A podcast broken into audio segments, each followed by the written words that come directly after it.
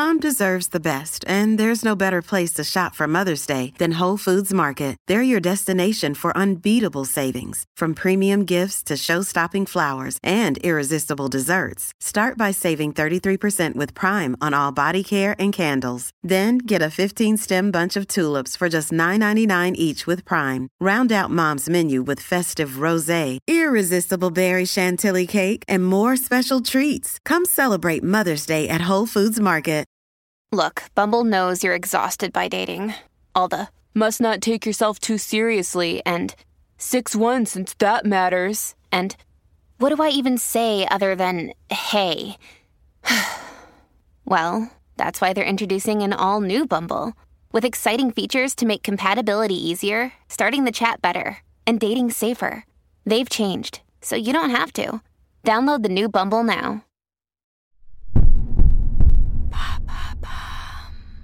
Pourquoi bailler est-il contagieux? Merci d'avoir posé la question. C'est un réflexe que l'on ne peut pas contrôler. On baille durant toute notre vie, depuis le ventre de nos mères jusqu'à la fin de nos jours. Bailler 5 à 10 fois par jour témoignerait d'ailleurs d'une bonne santé.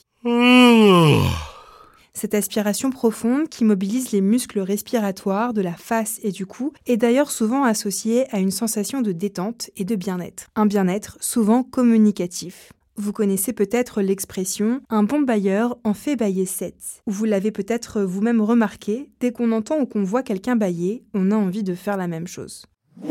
Mais pourquoi baille-t-on exactement? Le rôle du bâillement demeure encore très mystérieux. On a longtemps cru à tort que c'était pour oxygéner le cerveau. Si les chercheurs n'ont pas encore totalement élucidé sa raison d'être, cette fonction semble exprimer certains besoins essentiels du corps, comme par exemple la faim, l'envie de dormir, la vigilance ou au contraire l'envie de se détendre.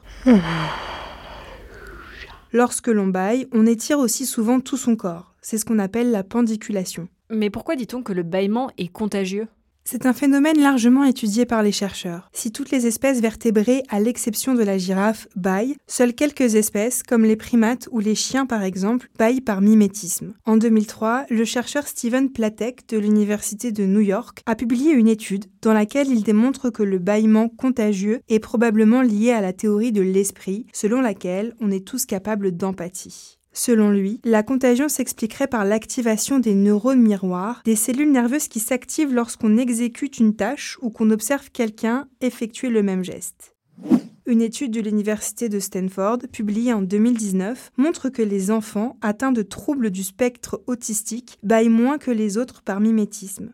Ces enfants présentaient un taux d'ocytocine, une hormone liée à l'empathie, moins fort que les autres.